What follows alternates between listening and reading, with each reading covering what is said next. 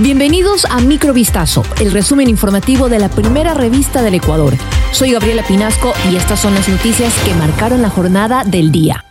Momentos de pánico se vivieron en el hospital Abel Gilbert Pontón, más conocido como Guayaquil, ubicado en el suburbio.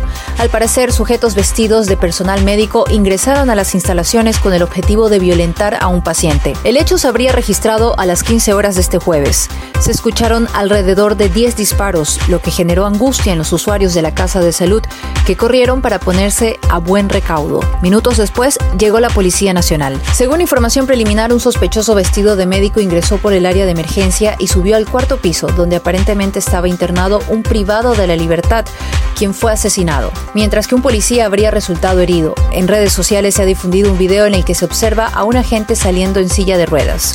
El vehículo de un fiscal fue baleado por sujetos armados e incendiado la madrugada de este jueves en Machala, en la provincia de Loro. El hecho violento se registró en la avenida Alejandro Castro Benítez, en la ciudadela Las Crucitas, de acuerdo a lo que reportaron varios medios locales. De acuerdo con el informe policial, desconocidos dispararon contra el vehículo que se encontraba afuera del domicilio del agente fiscal y luego de aquello unos hombres prendieron fuego al automotor.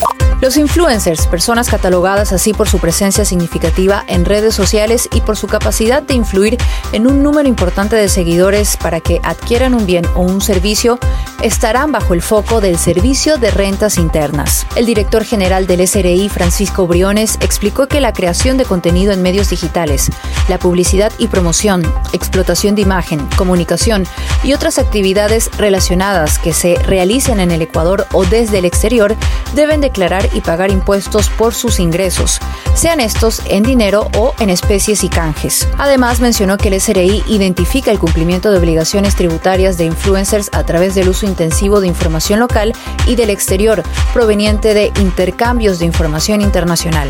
Un intento de asalto sufrió un equipo periodístico la mañana de este jueves 2 de marzo cuando realizaba una cobertura en Durán, en la provincia del Guayas.